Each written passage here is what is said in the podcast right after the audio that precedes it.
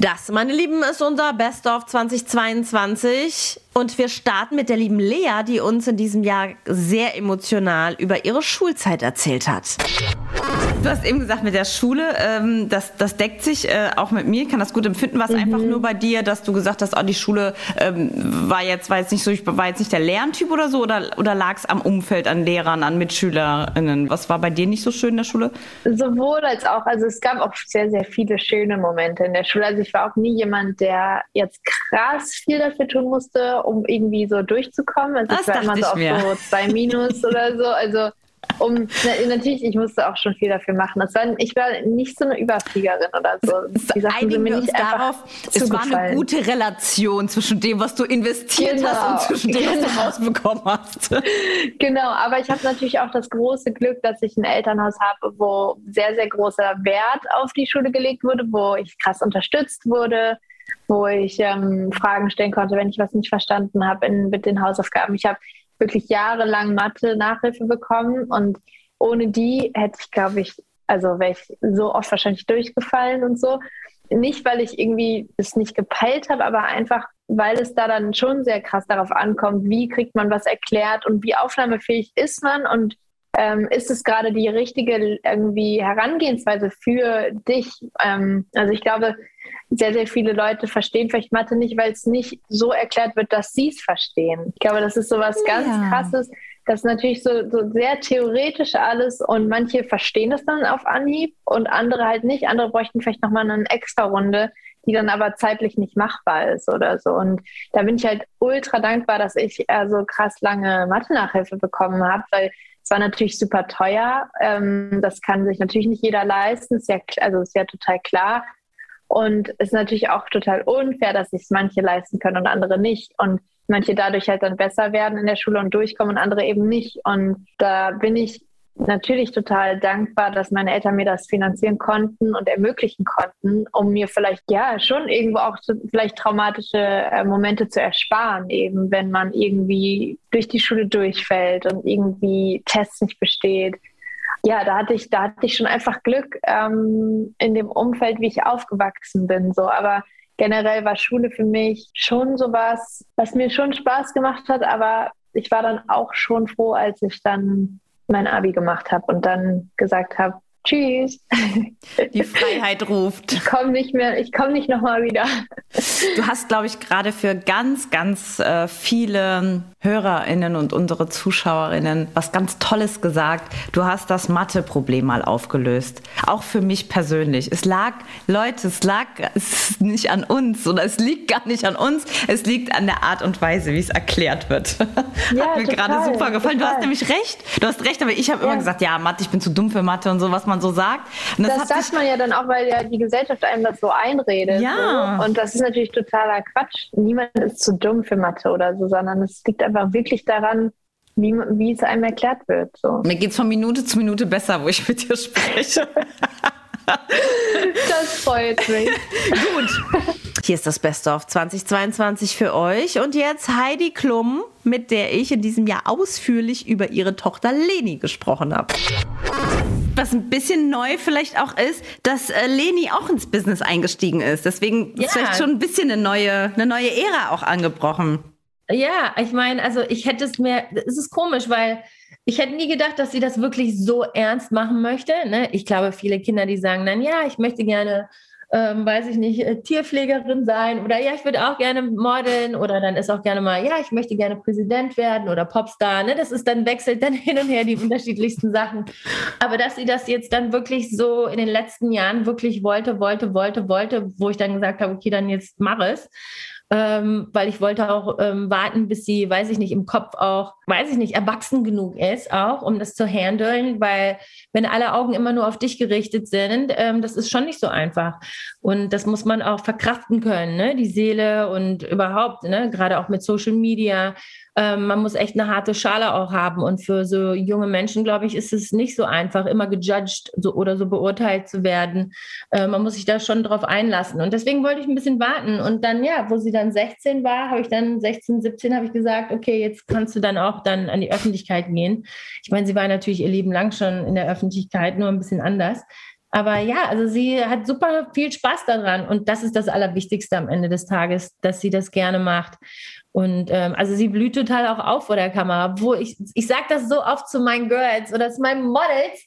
Ich sage dann immer, ich kann ja nicht immer euer Cheerleader sein. Irgendwann geht ihr mal alleine zur Arbeit und dann müsst ihr das selber machen. Ich bin ja nicht immer in der Ecke und, und hampel hin und her und mach den, weiß ich nicht, Molly für euch, damit ihr mal das Lachen anfangt oder damit ihr mal ein bisschen aus euch rauskommt. Ihr müsst diesen Antrieb von alleine haben. Und meine Tochter hat irgendwie diesen Antrieb. Aber vielleicht auch, weil sie immer eine Kamera um sich rum hatte oder wir immer Paparazzis hatten, auch als sie schon im Kinderwagen äh, war. Vielleicht ähm, sieht sie die ähm, Kamera ein bisschen anders als vielleicht andere ähm, Menschen, aber im Moment ja. geht es ganz gut damit um. Der liebe Tino vom Purple Disco Machine, jetzt bei unserem Best of 2022, der nicht zu leicht zu beeindrucken ist, habe ich festgestellt. Wir haben es doch geschafft.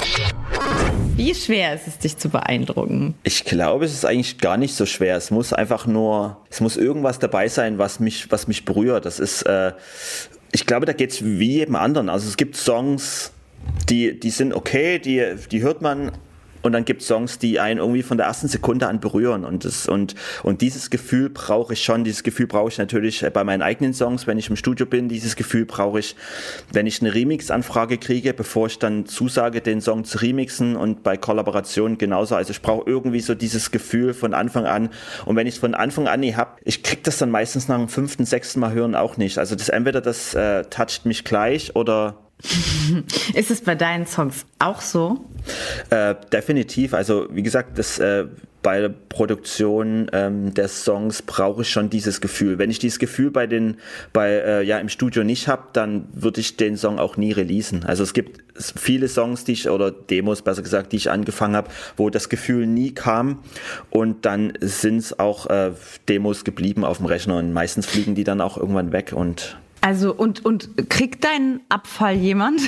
Nee. ich könnte mir vorstellen, dass das, was für dich ähm, nicht releasebar ist, für jemand anderen vielleicht ein absoluter Hit wäre. Nee, also das, äh, ich glaube in der heutigen Zeit ist ist total schwierig, selbst wenn man das an jemand anders verkaufen würde, irgendwie durchs Internet und wenn es falsch getaggt ist oder irgendwas kommt auf einen wieder zurück. Und was ich als Künstler schlimm fände, ist, wenn es irgendwo Songs gibt, wo jeder weiß, dass ich die gemacht habe, aber ich die schrecklich finde oder hinter denen ich nicht stehen kann. Von daher, selbst wenn das für jemanden anders war und es irgendwie rauskommt, dass ich das produziert habe, ähm, muss ich ja trotzdem hin, dahinter stehen können. Und ähm, von daher, mein künstlerischer Anspruch ist dann schon größer als ja vielleicht das, das Geld, was dann hintersteckt dahinter steckt oder sowas. Aber ähm, nee. Gab es mal einen Song, der bei dir erstmal liegen geblieben ist, der nicht so geflasht hat oder dich nicht so geflasht hat und den du dann trotzdem nochmal ausgepackt hast? Es gibt weniger. Normalerweise bin ich schon relativ schnell in meinem Prozess und merke schnell auch, äh, ob was, ob mich was äh, catcht oder nicht. Ähm, so der einzige Song, der wirklich sehr lange gebraucht hat und dann trotzdem veröffentlicht wurde, war Fireworks.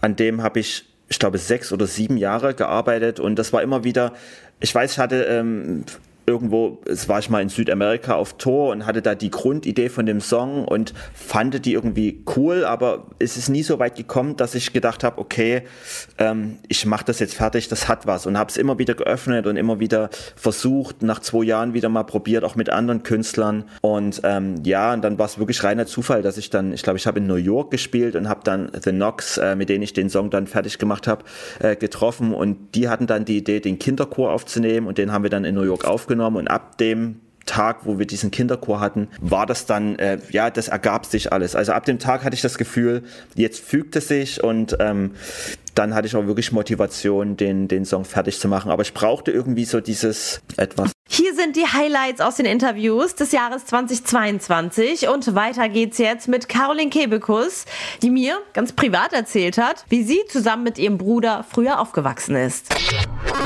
du schaffst es halt so herrlich, das so auf den Punkt zu bringen, dass man irgendwie gar keine Chance hat, äh, bei, beim, bei, beim Zuhören, ob man jetzt äh, Fan ist oder gar nicht, ne? Aber da sitzt man da und sagt so, boah, boah, hat recht. So. Also das, das, das, das, ähm, das hast du halt äh, geschafft. Kommt das so aus dir raus oder hat das auch irgendwie was mit deiner Family zu tun? Also habt ihr darüber irgendwie ähm, gesprochen früher oder hast du es irgendwie so mitgekriegt? Ich glaube, in dem Bezug bin ich so ganz klassisch aufgewachsen. Meine Mutter, ähm, die ist Sozialpädagogin und hat aber aufgehört zu arbeiten, als äh, ich geboren wurde und kam auch nie wieder richtig in den Job rein. Das äh, ging nicht mit Kind dann. Ne? Das war irgendwie gar nicht zu machen. Mein Vater war äh, Banker der, ähm, also es war ein ganz klassisches Bild. Ich habe auch als Kind, wenn ich mit dem Papa Fernsehen durfte, also wenn ich lieb war, dann durfte ich mit dem Papa noch nach der Sesamstraße noch bisschen sitzen bleiben und die Tagesschau mit angucken. Auch geil, ne, dass man so äh, die, die äh, Zeit mit dem Papa, da darf man dabei sein bei dem, was der Papa macht. Nicht, dass der Papa was mit dem Kind macht, sondern ich darf dabei sein bei, bei etwas, was ich nicht verstehe. Ne? Weil wir haben eine Tagesschau geguckt und wenn ich dann so gesehen habe, die Bilder aus dem Bundestag, da habe ich so gedacht, ah, weil die sahen alle aus wie mein Papa, alle mit Anzug. Ne? Und dann dachte ich, ach, das ist die Arbeit, wo der Papa immer hingeht und wo alle Papas hingehen, während die Mamas zu Hause bleiben und Leberwurstbrote schmieren, gehen alle Papas in den Bundestag. Und das war für mich so total normal. Ne? Also auch, dass man, dass es einfach solche Bilder waren, die so äh, festgelegt waren. Und deswegen habe ich auch diese Strukturen natürlich nicht hinterfragt, wenn wir haben schon eine Frau. Ach so, ja klar, dann nicht. Und dann irgendwann ähm, hat mich das aber auch schon als Kind wahnsinnig genervt, wenn ich in so eine Schublade gesteckt wurde ne, wenn es dann irgendwie hieß bei Familienfeiern so und die Männer gehen jetzt draußen irgendwie Zigarre rauchen und die Mädels spülen ab oder so. Und das war dann schon so, dass ich so gedacht habe, hä, verstehe ich nicht, weiß nicht warum, was soll das? Oder als ich gemerkt habe, dass man als Mädchen gar nicht Pfarrerin werden darf, weil ich war total gerne in meiner Kirchengemeinde. Und dann, warum denn nicht? Und da gab es dann so komische Begründungen, also eigentlich keine Begründung. Es war so, hä, ja, weil Jesus das nicht wollte oder Jesus hat das nur den Männern weitergegeben. Hä, warum? Hä, was? Verstehe ich alles nicht. Und da war ich aber noch so, so impulsiv, äh, ihr seid alle doof. Aber ich habe das schon so ein bisschen mitgeschleppt, dass ich immer mh, hm, das Gefühl hatte, manchmal, dass ich nicht ernst genommen werde. Und das ist so bis heute so ein Punkt, wenn ich nicht ernst genommen werde, dann kann ich richtig sauer werden. Und dann habe ich, äh, glaube ich, auch so im Teenageralter angefangen, einfach, wenn ich so gemerkt habe, ah, ich werde hier ein bisschen belächelt und ich kriege hier auf einer Party irgendwie einen Spruch gedrückt, so einen sexistischen, dann habe ich einfach einen krasseren, noch einen viel krasseren Spruch, Spruch zurückgemacht. Und ähm, dieses Bloßstellen von diesem Sexismus, der mir erstmal entgegengeschlagen ist, das wurde sehr äh, negativ immer ausgelegt. Also kann sein, dass die ein oder andere Prügelei dann andere für mich machen mussten. Hier ist das Best of 2022 und die nächste auf unserer Bucketlist sozusagen ist Leslie Clio und ihre Geschichte über den harten Weg in der Musikindustrie und wie sie es geschafft hat, sich da durchzuboxen und warum ihr Team ausschließlich aus Frauen besteht. Ich habe gelesen, du hast keinen Plattendeal irgendwie bekommen. Ist es wirklich so? Also du hast irgendwie zwei Jahre gesucht und dann hast du gesagt, ich mach selbst. Genau, also ähm, ich, ich hab dachte halt so jemand wie du, der der so singen kann und der auch so viel, so viel vorweisen kann. Ich dachte, das ist überhaupt kein Problem. Das dachte ich auch. Das dachte ich auch, Audrey. Ich hätte jetzt nicht gedacht, dass das so schwer wird. Und daran sieht man aber ein Stück weit, habe ich für mich erkannt, dass das auch das Problem ist, dass wir äh, so wenig ja, dass es so ein männerdominiertes Business ist. Und deswegen sage ich auch immer in Interviews, es ist so wichtig, dass wir divers werden, auch im Mainstream und auch an der Spitze, dass da auch Frauen mit Kante hin dürfen. Dass es nicht immer Typ Helene Fischer ist, dass es nicht Typ Sarah Connor. Ich meine, ich liebe beide, aber oder das liebe Mädchen mit der Gitarre. Also dieses Bild von das Frauenbild, was in der Musik oben irgendwie rumschwimmt in den Top Ten, das ist total einseitig und das ist total undivers. Und ähm, es gibt aber auch Frauen wie mich und dich oder es gibt Leute, die irgendwie, äh, weißt du, die nicht irgendwie halbnackt irgendwo rumtanzen wollen oder äh, bestimmte Art von Musik machen wollen. Oder zum Beispiel, da haben wir auf der anderen Seite den, den Urban, das Ultra, weißt du, so was dann irgendwie auch sehr, also auch wieder, aber auch sehr sexualisiert ist so. Und es muss doch eigentlich auch eine Mitte geben so. Und ähm, das ist so eine Vision, die ich mir wünschen würde für, für, die, für die Musikindustrie sozusagen. Und ich glaube, es hängt auch damit zusammen, dass natürlich ein ganz bestimmter Typ Mensch die Entscheidung trifft. Wir haben nicht viele Entscheidungsmacher, was die Leute sein sozusagen. Es gibt irgendwie eine Handvoll Leute, die das alles entscheiden und das sind alles Männer. Und ich glaube schon, dass das zusammenhängt und dass da irgendwie eine Aufmerksamkeit drauf gelenkt werden sollte. So, warum, warum ist das so? Deswegen, das habe ich, es hat mich, äh, aber das habe ich dadurch auch gelernt, so, dass ich dachte so, wow, so, ich will aber ich bleiben. Ich will nicht irgendwie jetzt mich verstellen oder irgendwie bestimmte Sachen machen, nur um dann im Mainstream stattfinden zu dürfen, sondern ich will ich sein und dann zahle ich halt den Preis dafür, in Anführungszeichen und habe gesagt, nee, Leute, wie gesagt, also je mehr man seine eigenen Entscheidungen feiert und je mehr man selber an sich glaubt, desto weniger braucht man andere Menschen. Und der Weg ist tausendmal härter und anstrengender und 24-7 und ich weiß nicht, äh, wann man eigentlich noch schlafen sollte. Aber ich mache das, weil ich die Vision habe. Ich habe die Vision, ich möchte, ich möchte doch nur singen. ich möchte doch einfach nur meine Lieder singen und Menschen glücklich machen und mit meiner Stimme irgendwie Leute einen Soundtrack liefern. Aber ähm, wenn das jetzt so viel, wenn das der Weg ist, den ich gehen muss, dann gehe ich ihn, weil ich dran glaube. Ich glaube an mich, ich glaube dran, ich weiß, dass ich das machen möchte. Und ähm, irgendwann kommen sie auch alle wieder. So ist es ja meistens. Und für den Moment, für den Moment war das jetzt einfach der Weg, den ich gehen musste, mein eigenes Label. Und wie gesagt, am Ende, was ich eben schon meinte, am Ende ist es immer ein Blessing in disguise. Also jetzt habe ich irgendwie dieses Album, das heißt Brave New Woman. Es ist thematisch dreht es sich um mich. Ich bin als Executive Produzentin krass dran gewachsen. Ich habe das alles selber gemacht. Ich habe das Team zusammengestellt. Es ist ein Frauenteam. Wir haben es echt gut gerockt und ich bin wahnsinnig weitergekommen. Weiter geht es mit unserem Best of 2022 und wir kommen zu dem lieben Malik Harris, der uns beim ESC 2022 vertreten hat und seiner sehr emotionalen Beziehung zu seinem Papa und zu seiner Familie. Heute mit Malik Harris, er tritt für uns für den ESC an. Hallo. Hey, grüß dich. Du hast eben gesagt, deine Immunität gegen negative Sachen oder was andere so schreiben hat vielleicht was mit deiner Familie zu tun, wie du aufgewachsen bist. Wie bist du denn aufgewachsen, dass dich das so immun macht? Vielleicht äh, können sich andere davon äh, ein Scheibchen abschneiden oder was nachträglich machen. Das würde mich schon interessieren. Dein Papa ist, das wissen wir oder viele wissen das ja schon, der Ricky. Unser genau. Ricky aus den 90ern. Der, der Talkmaster Ricky. Genau. Und ja. ähm, das, das, war ja nur eine kleine, also ein wir haben, also mir, meine Generation, wir haben ihn ja gar nicht so richtig kennengelernt, wir haben ihn ja nur gesehen als Ricky im, im, im, im, im TV. Mhm. Aber erzähl doch mal, wie er so als Papa war und, und wie du groß geworden bist. Er war total großartiger oder ist immer noch ein großartiger Vater. Also ähm, ich habe da auch echt Glück. Ich habe generell sehr viel Glück in meiner Familie, weil ich bin ein sehr, sehr familienbezogener Mensch und bin auch sehr, sehr close mit meiner ganzen Family. Ähm, er war schon immer ein super, super stolzer Dad, ein super unterstützender Dad irgendwie ähm, ich habe tatsächlich auch seine TV-Zeit gar nicht so mitbekommen. Du hast ja gesagt 90er Jahre, ich bin 97 geboren, das heißt, ich habe das tatsächlich gar nicht. Für mich hat sich sein, sein, sein Fame eher geäußert, wenn wir unterwegs waren und Leute ihn nach einem Autogramm gefragt haben. Das war so das Einzige, wo ich gemerkt habe, ach krass, irgendwie scheint mein Dad da irgendwo zu existieren und, und irgendwie für viele Leute eine Rolle zu spielen. Deswegen war er für mich eigentlich nie so diese Bekanntheit, sondern einfach immer ein Vater einfach und ein sehr, sehr eben sehr, sehr supportive Vater, der auch immer, also meine ganze Familie war auch immer sehr, sehr unterstützend, wenn ich zum Beispiel habe ich damals mein Studium abgebrochen, um Musik zu machen. Und ich kenne genug Familien oder Eltern, die dann sagen würden, sag mal, spinnst du, mach das auf keinen Fall. Bei meiner Familie war es halt so, dass von Anfang an Rückenwind da war. Also die Idee, überhaupt mein Studium abzubrechen, kam von meiner Mom. weil sie gesagt hat, weil ich habe ihr erzählt, hey, ich bin die ganze Zeit im Studium und ich schreibe eigentlich nur Texte und Songs. Was mache ich denn jetzt? Und sie meinte, ja, ist ganz klar, du musst dein Studium abbrechen, du musst der, der Musik die Musik verfolgen. Und mein Dad war da halt auch total so, ja klar, mach das. Und das ist halt schon echt super, super viel wert. Deswegen bin ich da sehr, sehr, sehr äh, dankbar für auf jeden Fall. Die Interview-Highlights aus dem Jahr 2022 habe ich für euch und es gibt für mich natürlich kein Jahr ohne unseren Liebling Calvin Jones. Wir lieben ihn und er hat in diesem Jahr unter anderem mit mir sehr offen über seine Heimat, über seine Familie, über seine Mama und seine Großmutter gesprochen. Kevin Jones ist heute zu Gast bei Lieder Good Music Made in Germany, die Radioshow. Und ich komme aus dem Strahlen nicht mehr raus. Könnt ihr euch sehr gerne anschauen auf unserem Liedergut YouTube-Kanal oder auf liedergut.de.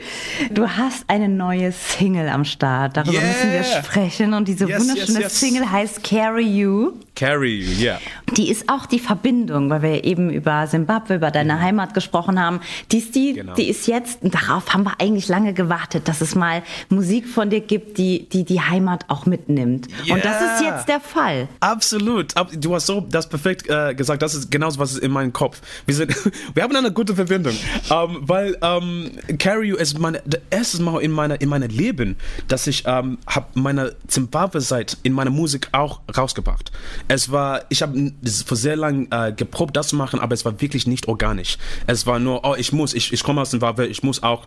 Und es, es hat nicht geklappt, so ich habe das nicht gemacht. Aber mit, mit Carry You, es war so, so organisch. Ich war zu Hause alleine, you know, wie, äh, wie unser letzte Interview.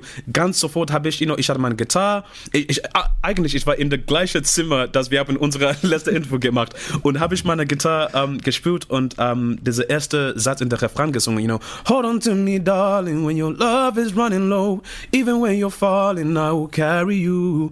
Und ich habe sofort gedacht, das, das ist, was ich habe vor sehr lang gewartet. Das ist einer Zimbabwe, auch mit Englisch, auch Deutsch, weiß ich nicht, das ist wirklich alle meiner Seite nur in diesem Satz. You know, ich, ich kann die Sonne äh, fühlen in diesem Satz. Und so, ich habe den Song selbst produziert ähm, mit dieser ähm, Gedachte. I thought, okay, I have to, ich muss diesen Song, in diesem Song meiner Zimbabwe-Seite bringen, meiner Heimatland.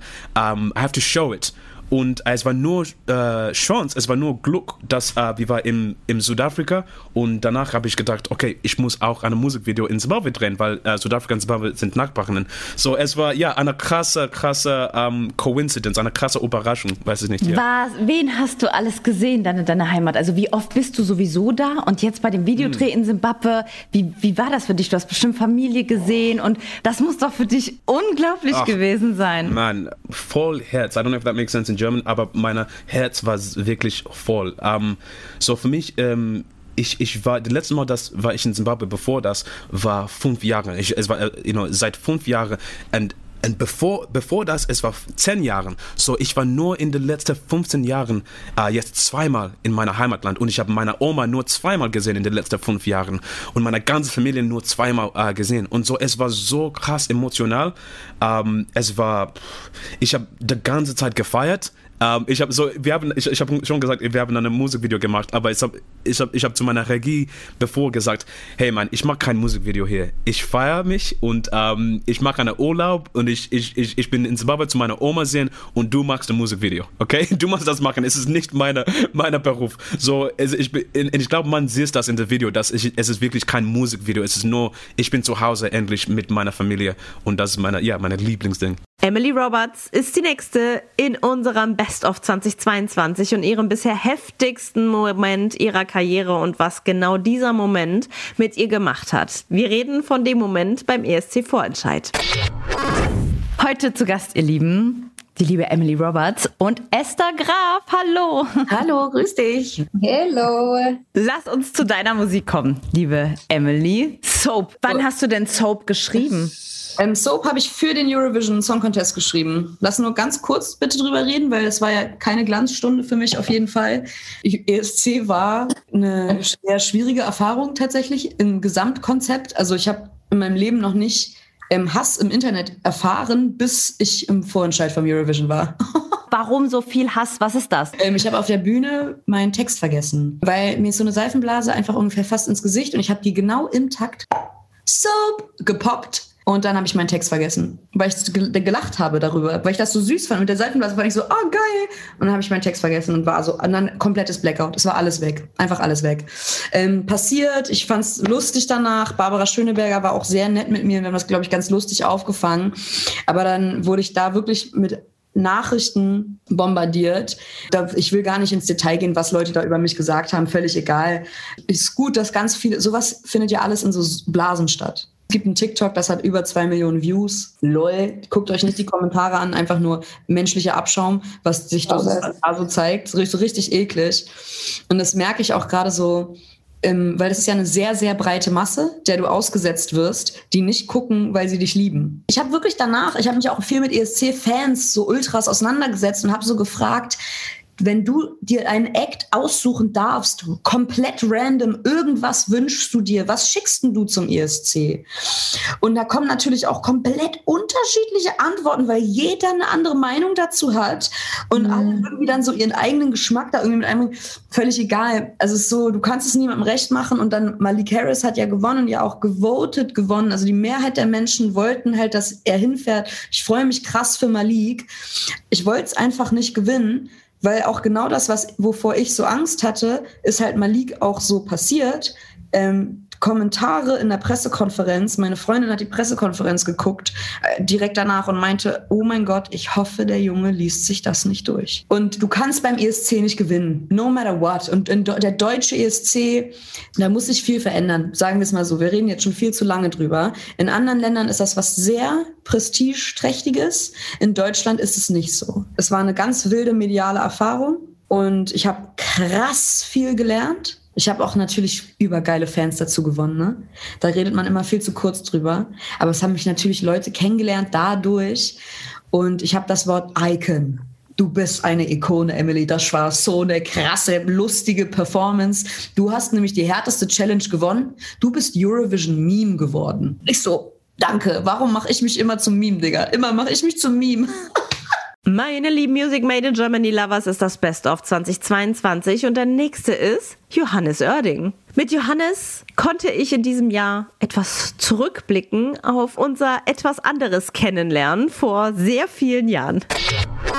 Hier ist Liedergut Music Made in Germany und zu Gast heute ist Johannes Oerding. Hello, da bin ich. Wir haben uns kennengelernt, das war, ich habe recherchiert, weil es mir nie richtig eingefallen ist, weil es schon so lange her ist, gefühlte 20 Jahre, aber so lange ist es noch gar nicht. Das war damals zu deinem dritten Album für immer ab jetzt. Haben wir da nicht auch gesungen oder getanzt? Irgendwas haben wir gemacht? Ich glaube, wir haben gesungen. Irgend so ein äh, Karnevalslied oder sowas? Nee.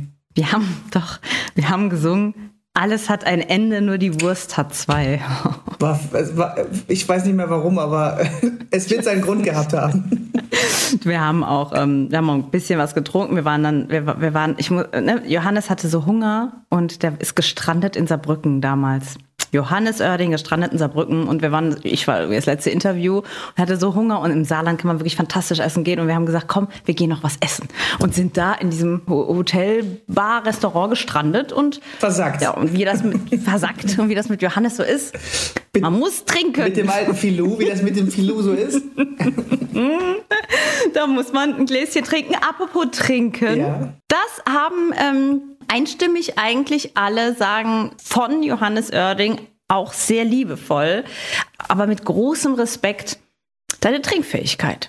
Ja, also ich, ja. ich, ich weiß ja, dass mir dieser Ruf äh, zuteil geworden ist. Das liegt aber daran, dass natürlich die Leute sehen, sehen natürlich im Fernsehen Sendungen wie Sing mein Song. Obwohl, das hat natürlich auch damit zu tun, dass wir immer gemütliche Abende haben. Ist ja nicht so, dass ich durchweg irgendwo auf einer Couch sitze mit Leuten und, und irgendwie trinke. Und ähm, das, sonst würde ich gar nicht mein Leben auf die Reihe kriegen, geschweige denn eine Tour spielen können mit drei, vier Konzerten. Also, liebe Leute, ich kann euch beruhigen. Natürlich trinke ich gerne mal ähm, ein Schlückchen. Vor allen Dingen, wenn ein Fest einfach so reinfällt, dann finde ich, gehört das für mich immer so ein bisschen mit dazu. Und, aber immer in Maßen, liebe Kinder. Immer in Maßen. So. Es ist wie alles im Leben. Genau. Das richtige Maß finden und die richtige Zeit. Sonst wird es langweilig. Sprache. Oder gefährlich. Oder gefährlich. du, das, ist, das waren große Lebensweisheiten, die wir hier gerade von uns gegeben haben. Wirklich. Absolut. Als Eltern hätten wir eigentlich den Kern schon erfasst. Genau. und dann wären unsere Kinder trotzdem auf die Party gefahren und wären äh, verstrahlt nach Hause gekommen. Ich war doch selbst, und, ich war doch selbst mein Kind. Genau, und um 4 Uhr hätten wir die abholen müssen. Nachts. Alle waren sie dabei aus der deutschen Szene in diesem Jahr und natürlich auch der liebe Clüso, der mit mir sehr emotional über sein Opa gesprochen hat.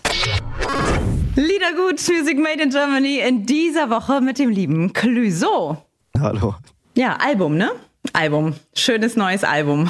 Das Album, Album, auf jeden Fall. Sehr Album, Album. Daran erkennt man schön auch, wir haben ja eben gesagt, Leben ist Wandel und daran erkennt man auch deinen dein Wandel. Es klingt immer noch nach Clouseau, aber ähm, es klingt trotzdem irgendwie anders und und im, im Jetzt. Das ist sehr, sehr, sehr, sehr angenehm. Wie fühlst du das denn, wenn du dein Album hörst? Also erstmal habe ich für das Album Album, witziger Name, ich war mit Benjamin von Stuttgart-Bach, ein Autor, ein guter Freund von mir, spazieren und meinte, ich habe immer noch keinen Namen und er meinte, nenn's doch Album. Nach so vielen Singles kommt jetzt das Album und du bist auch ein Albumkünstler und du magst auch Vinyl, passt doch. Und ich so, auf jeden, nehme ich sofort. Mein erstes Album hieß Text und Ton, das zweite Gute Musik, das passt, reiht sich auf jeden Fall sehr gut ein. Und jetzt heißt das Album. Ähm, beim Produzieren habe ich, glaube ich, 30 Songs und mehr geschrieben. So, ich schreibe immer sehr viel. Früher habe ich mich versucht äh, auszubremsen. Wenn zum Beispiel ein Thema war, das mich beschäftigt hat, habe ich gedacht, ich kann jetzt nicht einen zweiten und dritten Song darüber schreiben. das nervt doch, aber ich muss sie ja nicht rausbringen. Deswegen lasse ich erst mal laufen und schreibe sehr viel. Wenn mich ein Thema beschäftigt, sind es eben auch mal gern fünf Songs. Dann nehme ich die besten raus und äh, fertig ist ein Album nie, jetzt zu deiner Frage es ist nie richtig fertig für einen Künstler. Es gibt zum Glück eine Art Deadline und eine Art strukturellen Druck, der sehr förderlich ist für, für Künstler äh, ab einer gewissen Zeit. Zu sagen, hau das Ding jetzt mal raus, Abnabelung, das Kind schielt nicht, das guckt so, das muss jetzt einfach raus. So. Und, äh, äh, aber ich habe noch ein paar Songs gefunden, deswegen gibt es jetzt Album Deluxe, äh, äh digital, wo nochmal fünf Songs drauf sind. Einen habe ich selber im Hotel produziert, selber gemischt, äh, jetzt rausgehauen. Ein anderer ist mit meinem Großvater zusammen, der letztes Jahr verstorben ist. Ein sehr, sehr guter Freund von mir. Mein Opi war mein Freund. Äh, wir haben sehr viel gemacht und er hat mich gefördert und zur Musik gebracht und immer alle beruhigt und gesagt, mit Thomas ist alles cool. Und ich habe einen Song rausgehauen, den wir zusammen aufgenommen haben, denn er, er war Musiker. Wow. Bist du dann, ist das auch in eurer Familie ähm, so, dass es so klar ist, ja, der Klüsen, der ist so, der ist so wie der Opa? Ja, sehr. Also so erstmal auch vom Aussehen her äh, erschrecken die Großtanten und Omis immer und sagen, du siehst einfach, du siehst aus wie Opi in Jung, einfach so, der sah genauso aus. So, die haben eine ähnliche Kinn, quasi Kinn, die Augen, der, der Schalk ein bisschen im Nacken. Das ist sehr ähnlich. Äh, wenn man so Bilder vergleicht, gibt es da echt sehr viel Ähnlichkeiten. Und wir machen beide beide Musik. Meine ist viel melancholischer. Ich stehe auf Melancholie auf jeden Fall. Seine ist viel witziger. Aber darin liegt die Melancholie, denn Komik ist ja Tragik in Spiegelschrift. Wenn man diesen Humor der Texte auseinander nimmt, merkt man, da ist auch eine Deepness drin. So. Und wir haben ein ganzes Album aufgenommen, das ich nie rausgebracht habe, weil ich dachte, in einer Zeit, wo alles zur Verfügung steht, ist es eben auch schön, mal Dinge für sich zu behalten. Das ist unser Best of 2022. Schön, dass ihr da seid. Jetzt mit einem etwas älteren Hasen aus dem Musikbusiness. Marius Müller-Westernhagen. Kult ist er und das Gespräch war sehr ergiebig. Lohnt sich nachzuhören. Sehr gerne in unserem Liedergut-Podcast, überall, wo es Podcasts gibt. Du hast ähm, eben auch gesagt, ach schön, dass das in meinem Alter ähm, noch so ist, ne, mit der Wertschätzung, dass man mich auch irgendwie gerne hört. Aber ich denke mir so, also wenn man Künstler ist und Kunstschaffender ist, dann, dann gibt's doch eigentlich ähm, kein Alter, oder? Man kann ja als Künstler nicht sagen, Sicher ich gehe jetzt in Rente oder, oder so. Deutschland ist es so, ich weiß, dass zum Beispiel Johnny Cash und so, der wurde auch immer noch auf MTV gespielt und so. Und in Deutschland ist schon, schon eine gewisse, wenn man auch immer sagt, ja, wie lange wollen Sie das denn noch machen? Ich meine, das geht nicht nur mir so, das geht auch in England, Künstler und so, aber in Amerika äh, hat, es gibt da einfach ein anderes äh, Selbstverständnis, genau wie in, in Frankreich zum Beispiel auch. Das gibt's bei uns nicht, sondern ich glaube, dass viele, viele sehr junge Leute, die ich habe ja immer noch sehr, sehr viele junge Leute in Konzerten, aber mit dem Plattenbusiness ist es, ist es so eine Sache, man denkt, ja, ja, der ist aber jetzt schon, äh, weiß, weiß ich, über 60. Sie hören es einfach nicht mehr. Und ich weiß das von meiner Frau, die sehr viel jünger ist als ich, äh, sie in Konzerte geschleppt habe von Rolling Stones. Sie kennt natürlich die Rolling Stones, sie kennt auch Satisfaction und das, aber sie weiß gar nicht, wie großartig dieses, diese Band ist, weil sie gar nicht mehr auf die Idee käme, da ist ein neues Stones-Album, das höre ich mir mal an. Äh, das gleiche gilt für Fleetwood Mac und, und alles. Und ich finde auch, ich glaube, dass wenn, wenn du äh, das seriös betreibst und, und äh, den Ehrgeiz hast, immer noch wieder einen neuen Weg zu finden, dich zu verbessern, dich weiterzuentwickeln, kann man ja im Grunde nur besser werden und nicht schlechter. Ich war jetzt gerade, wo du sagst, auf ähm, dem Elton John Konzert letzte Woche. Und das, das war auch, das war wunderschön, diese Musik zu erleben. Das ist ein unglaublicher Pianist, bei weitem unterschätzt und auch äh, Kolleginnen von mir und auch Musiker, Freunde, ähm, die, die alle um die 30, sage ich jetzt mal, waren und die waren so geflasht. Und das habe ich bis... Ist aber auch, dass, dass die äh, Leute dieser Generation, ich nenne das immer die goldene Generation, weil wir mussten alle lernen, wir haben in, in Clubs gespielt die ganze Nacht. Du lernst die Psyche eines Publikums dann auch kennen. Das war ein anderer Weg als heute. Heute gehst du in so eine Castingshow und bist da erfolgreich oder, oder sonst was. Du musstest richtig lernen, mit Publikum umzugehen und mit, mit Ablehnung umzugehen und mit Applaus umzugehen. Und äh, es war ja auch so am Anfang, dass du da zum Tanz gespielt hast. Du hattest ein Set, den spieltest du und dann musstest immer nach einer halben Stunde Pause machen. Äh, damit Getränke verkauft wurden und dann wieder eine halbe Stunde. Und wenn du mit deinem Set durch warst, also 20, 30 Stücke, fingst du wieder von vorne an. Und das ist natürlich eine, eine andere Schule gewesen und eine andere Einstellung. Ich verurteile das gar nicht, weil Leute der jungen Generation, die sind halt in dem Bewusstsein groß geworden und dieses berühmt werden Und reich werden steht da an, an erster Stelle und wie man sich clever in so einem Business verhält. Das war für uns vollkommen illusionär, äh, weil wir haben gar nicht geglaubt, jemals in ein Studio zu dürfen. Und wir haben die, die Englisch, englischen Bands und, und Amerika, die haben wir angebetet wie Götter, weil die konnten richtig spielen. Was ist eigentlich zu Hause und vor allem wo? Diese Frage habe ich in diesem Jahr mit Alice Merton besprochen und das hört ihr jetzt in unserem Best of 2022. Schön, dass ihr da seid. Wenn man über dein Zuhause spricht, das ist ja auch so eine Sache. Du bist ja eine Weltenbummlerin, ne? Von Kindheit an. Dein Papa ist Ire, ne? Ist korrekt. Genau, also er, naja, er ist in Irland aufgewachsen, ist aber eigentlich Engländer ähm, aber ist in Irland aufgewachsen, aber auch wie ich halt ein bisschen verwirrend. All in the mix.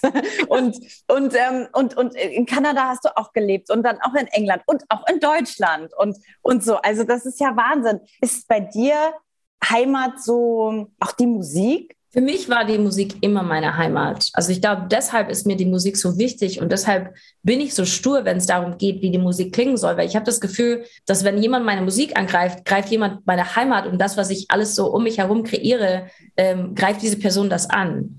Und ich werde tatsächlich sehr oft gefragt, warum ich so dickschädlich bin, wenn es um Produktionen geht oder warum muss es nur sein, dass du es unbedingt äh, mit deiner eigenen Plattenfirma machen musst. Und, und ich habe, glaube ich, wirklich gemerkt, genau wie du es sagst, es ist meine Heimat. Es ist so, als würde jemand meine Heimat angreifen und ich, es war einfach immer da für mich. Egal wie oft ich umgezogen bin, war die Musik immer das Beständige. Es war immer das, was, was mich weitergeführt hat. Also wie so ein bester Kumpel irgendwie. Es klingt total bescheuert, wenn man sagt, dass die Musik mhm. halt so ein best, aber es war einfach immer da. Ich glaube, deshalb bedeutet mir das sehr viel. In deiner Zeit, wo du in Deutschland warst, du hast ja tatsächlich ganz bei uns in der Nähe, bei unserer heißgeliebten Popakademie, äh, hast du studiert. Wie hast du die Zeit dort in Erinnerung? Eigentlich eine sehr schöne Zeit. Klar, ich meine, in Uni-Zeiten geht man immer ein bisschen durch so Phasen durch, wo man, wo man alles in Frage stellt. Also ich finde, in den Uni-Jahren habe ich so viel über mich selber gelernt, äh, hatte auch Phasen, wo ich irgendwie gedacht habe, ich bin einfach nicht gut genug, ähm, oder alle anderen sind besser als ich, weil du plötzlich in so einem Raum bist mit so vielen talentierten Musikern und Songwritern und du denkst dir so, oh Gott, mein Zeug ist einfach nichts im, im Vergleich zu, zu dem, was die anderen machen. Ähm, also das war für mich schon ein bisschen challenging, aber die Zeit an sich war total schön, weil ich meine Band kennengelernt habe. Äh, ich habe meinen Manager dort kennengelernt. Ich hatte den Freiraum, äh, Songs zu schreiben in diversen Richtungen. Also man konnte wirklich sich einfach ausprobieren und äh, austoben. Best of 2022 und weiter geht's mit dem lieben Franz Zimmer. Alle Farben. Er hat uns über seine ganz besondere Unterstützung, die er von seiner Familie und besonders von seiner Mama erfahren hat, und warum er es ohne diese Unterstützung gar nicht richtig geschafft hätte. Franz Zimmer, alle Farben, ist bei uns zu Gast bei Lieder Good Music Made in Germany und erzählt uns von seinem ja, Start und wie du dich auch ja, schon auch hochgekämpft hast eigentlich. Absolut. Ist es, ist es so, dass man aber doch immer Support braucht. Zum Beispiel, du sagst, die Mama hat dir Care-Pakete gegeben. Also ähm, ich glaube, das hat bestimmt auch geholfen, dass du vom, von zu Hause aus keine Zweifel oder keinen vielleicht Druck oder so mitbekommen hast. Das stelle ich mir sehr schwer vor bei anderen. Ja, also das war auf jeden Fall ein wichtiger Punkt. Also ich habe aus dem Freundeskreis Gegenwind bekommen teilweise. Das waren halt auch sehr gute Freunde, wo ich dann halt auch echt ein bisschen Struggle hatte mit diesen Leuten. Also dass ich teilweise auch mit denen nicht mehr zu tun haben konnte, weil die halt doch ziemlich dagegen waren. Also weil sie zu der Zeit, wo ich meine Karriere gestartet habe, studiert haben, Uni, äh, viel Stress, äh, Ausbildung gemacht haben und alle irgendwie vermeintlich weniger Spaß hatten als ich. Und äh, ich glaube, das war ein springender Punkt, weil das sah immer alles so, ja, ich war halt auf Partys, ne? Und das, das geht manchen gegen den Strich dann. Und aber aus dem Elternhaus war es halt wirklich so Full Support, weil die haben gesehen, ich mache halt jeden Tag, ich saß jeden Tag im Studio, ich saß jeden Tag, habe geübt, ich habe äh, hab gelernt, ich habe wirklich ähm, jeden Tag damit verbracht, auch manchmal 16 Stunden am Tag nur, nur irgendwie was gemacht, was, was Musik war. Und äh, das, das haben die anderen halt nur als Hobby gesehen. Und äh, das habe ich vielleicht auch so am Anfang gesehen, aber irgendwann kam ich halt zu so einem, einem Breaking Point. Und ähm, da gab es halt immer noch, ja, man willst du nicht was Richtiges machen, willst du nicht mal eine Ausbildung machen, willst du nicht studieren. Das habe ich von, von vielen Freunden gehört. Und das war eigentlich ziemlich schade. Es ist dann oft unter dem Deckmantel auch, ähm, man meint es ja nur gut. Man muss halt auch verstehen, dass andere Leute halt auch äh, andere Ziele oder andere Sachen im Leben. Und wenn ich halt auf diesen Partys war, natürlich, das ist halt aber nur die Spitze des Eisbergs. Natürlich habe ich da Spaß und vielleicht trinke ich auch noch was danach. Aber zu sehen, dass ich die, den Rest der Woche Türklinken geputzt habe, um überhaupt einen Job zu kriegen, dass ich im Studio war, um die Songs zu machen, dass ich, also das war halt irgendwie so ein, so eine Sache, dass die halt nur die Partys gesehen haben und nur die, die Welt in den Clubs und ich jede Nacht wach war und was auch immer. Und mit der Unsicherheit zu leben, das ist das, das meinte ich deswegen mutig. Ja. Weil dazu brauchst du wirklich in, ähm, eine wahnsinnig gute Basis, eine große Sicherheit und ein gutes Gespür, um dich das zu trauen, weil das traut sich kaum einer. Ja, weil wenn es nicht funktioniert, es ist halt, dann muss man halt auch irgendwie sich das eingestehen. Und ich glaube, das ist der größte und schwierigste Schritt, wenn man jahrelang versucht, eine Musikkarriere zu schaffen, ja, und so geht es halt leider vielen. Und dann irgendwann zu sagen, Mist, vielleicht ist das nicht das Richtige. Zumindest hatte man hoffentlich dann eine gute Zeit damit, weil es ist wirklich was Schönes, Musik zu machen und dann hoffe ich nur das für diese Leute. Aber ich glaube, diesen Schritt dann auch nochmal wieder zurückzuwagen, ist auch schwierig. Die perfekte Welle ist der größte Hit von Juli. Und über diese Zeit habe ich mit der Band und mit Eva Briegel gesprochen. Und wie das klang, hört ihr jetzt nochmal in unserem Best of 22. Schön, dass ihr mit dabei seid. Heute zu Gast, meine Lieben, bei Music Made in Germany, Liedergut, die Radioshow, sind Eva und Jonas von der wunderbaren Band Juli. Hallo. Hallo. Hallo. Hi. Also ich kann mich mega gut an das Jahr 2004 erinnern. Ich war schon beim Radio, beim Jugendsender und ihr wart auch zu Gast dort. Alle fünf. Oha. Ähm, so orange Mikros und wir waren echt, äh, wir waren echt jung und Sand. Und da war eben, äh, in, und jeder hat natürlich ähm, mit, euer, mit eurem Riesenhit Perfekte Welle, hat man natürlich den Tsunami, im, also diese Katastrophe im Kopf. Das war irgendwie, für, also für, für mich als, als ähm, als junger Mensch irgendwie so prägend. Ähm, wie, wie habt ihr das in der Zeit erlebt? Also ähm, das ist eine Frage, die uns relativ häufig gestellt wird und die ist für uns immer ein bisschen schwierig zu beantworten, weil wir nicht so einen richtigen Bezug haben. Also das war ja zu einer Zeit, da war Perfekte Welle dann immer noch erfolgreich, immer noch im Radio. Ja, irgendwie hat sich daran so eine Diskussion angeschlossen. Ähm, ist das jetzt vielleicht die heute noch aktuell ist über diese aktuelle angebliche Cancel Culture so, ne? Also darf man das jetzt rausnehmen? Wie viel Geld geht uns da jetzt flöten? Also das waren Diskussionen, wo wir selber gedacht haben, hä, abstrakt, so. Hat auch nicht gestimmt übrigens, die Summe. Auch, den, auch der. Zusammenhang zu dem Lied war uns ganz ehrlich gesagt also wir haben dann, dann wurde gesagt, ja, dann, äh, also gut, dann spielt es nicht mehr, wenn das jetzt komisch ist für Leute, okay, aber ich persönlich habe das nie so richtig verstanden. Also weil, keine Ahnung, also ich kann mich noch erinnern an, an ähm, andere Katastrophe an den 11. September und dann gab es diese Liste in Amerika, welche Songs nicht mehr gespielt werden durften. Zum Teil war das dann politisch motiviert, also Bands, die dann vermeintlich irgendwie zu, zu links waren und dann aber auch eben Songs, wo irgendwie Flugzeuge auftauchten. Und das sind, ähm, ich hatte die Liste damals und das sind erstaunlich viele. Für mich damals, wenn das Menschen hilft, jetzt mit dieser Katastrophe besser umzugehen, dann dieses Lied nicht mehr gespielt wird, dann ja, dann spielt es nicht mehr. Und dann war das Thema aber dann auch ehrlich gesagt für uns damit erledigt, also was unseren Song angeht. Ansonsten hat er ja damit eigentlich ehrlich gesagt nichts zu tun gehabt. So. Also ich habe das im Gegensatz zu Jonas vielleicht ganz gut verstanden, weil auch ich finde, dass, es, dass das Stück ja auch kompositorisch ein bisschen angelehnt ist an so was Wellenartiges. Also das nimmt ja Fahrt auf in der Strophe und das hat ja auch von der ganzen Dynamik so eine so was Welliges, was sich dann eben so bricht im Refrain. Und ich habe das schon verstanden und vielleicht bin ich auch da wieder dankbar, um darauf zurückzukommen, dass das vielleicht auch zwangsweise ein bisschen entkoppelt worden ist weil ich glaube, ich sehr unglücklich wäre, wenn Klar müssen wir Fragen dazu beantworten in Interviews, aber ich habe jetzt nicht das Gefühl, dass Leute auf der Straße sagen, ah, Welle, der Tsunami-Song. Gar nicht. Ja, so also es ist wirklich abgelöst, ähm, dass Leute immer ihre eigenen Geschichten damit verbinden und das Lied positiv im Herzen tragen und das eben jetzt nicht der Enya-Song zum 11. September ist, sondern ein eigenständiger Song, der mit der Katastrophe nichts zu tun hat und eigentlich ist das eine gute Sache für uns. Adel Tawil ist einer der erfolgreichsten deutschen Künstler und der nächste und auch letzte Kandidat in unserem Best of 2022. Er spricht gleich noch über seine neue emotionale Bindung zu seiner Tochter und wie sich das Verhältnis zu seiner Mama dadurch verändert hat. Und wir hören uns natürlich weiterhin hier bei Liedergut, Music Made in Germany. Und ich sag mal so, 2023 wird schön. Ich finde, wir sind ja im Alter, weil du eben gesagt hast, ähm, außer Mama natürlich, wir sind jetzt ja so in so einem Alter, wo wir, finde ich, unsere Eltern oder unsere Mamas nochmal neu und vielleicht anders kennenlernen nochmal. Weißt du, wie ich meine?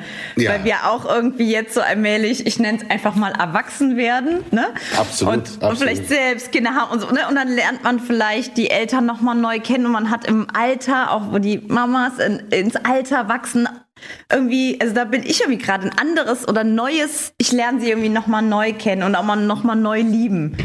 Ja, absolut, absolut. Also weil bei mir, ich meine, ich habe ja eine kleine Tochter, die ist äh, äh, vier jetzt. Das ist natürlich ein, äh, da merkt man, wie wie sich das Leben von, ne, also komplett verändert und man ist total bereichert natürlich. Und äh, aber es gibt natürlich auch die Phasen, wo man irgendwie denkt, ja, jetzt jetzt will ich mal Zeit für mich oder so, ne? Und und äh, man man äh, Annette hat mal, Annette Humpe, mit der ich Ich und Ich gemacht habe, die hat mal äh, bei unserem ersten Album hatten wir eine Single, die hieß Dienen. Das war ein Lied, das, das ging so, auch du wirst irgendwann jemandem dienen. Genau, jemand, der weicher ist und zarter als du. Und damals hatte sie, sie hat ja den Text geschrieben und sie hatte mir gesagt, oh, Adel, wirst du sehen, spätestens wenn du dein erstes Kind bekommst, dann wirst du verstehen, was dieses Lied bedeutet. Und sie hatte so recht, ja, sie hat so recht. Und man merkt einfach, dass, also ich habe dann die Gedanken, dass ich denke, okay, wie sehr hat sich meine Mama und mein Vater, mein Vater arbeitstechnisch, der war immer im Restaurant, der hat Doppelschichten gefahren, von morgens bis abends in einem italienischen Restaurant gearbeitet. Und meine Mutter zu Hause mit drei Kindern. So, und es hat dann auch noch irgendwie, als wir dann alle drei in der Schule waren, noch irgendwie im Supermarkt an der Kasse gearbeitet. Also was für eine Frau, die so eine Power hatte. Und das, das weiß man wirklich sehr zu schätzen heutzutage. Das hat man früher, war das so, ja, Mama halt, oh, geh mir nicht auf den Sack, so, ne? Aber ähm, das ist heute natürlich ganz anders, absolut. Ich freue mich, dass ihr mit dabei seid und möchte mich an dieser Stelle ganz herzlich bei euch bedanken, dass ihr seit zehn Jahren jetzt die Radioshow Liedergut Music Made in Germany so sehr unterstützt, wie wir die deutsche Musikszene unterstützen. Ich bin einfach happy und freue mich, dass ihr da seid und uns zuhört. Ich freue mich auf euch, auch im neuen Jahr 2023. Musik an, Welt aus, eure Audrey Henner.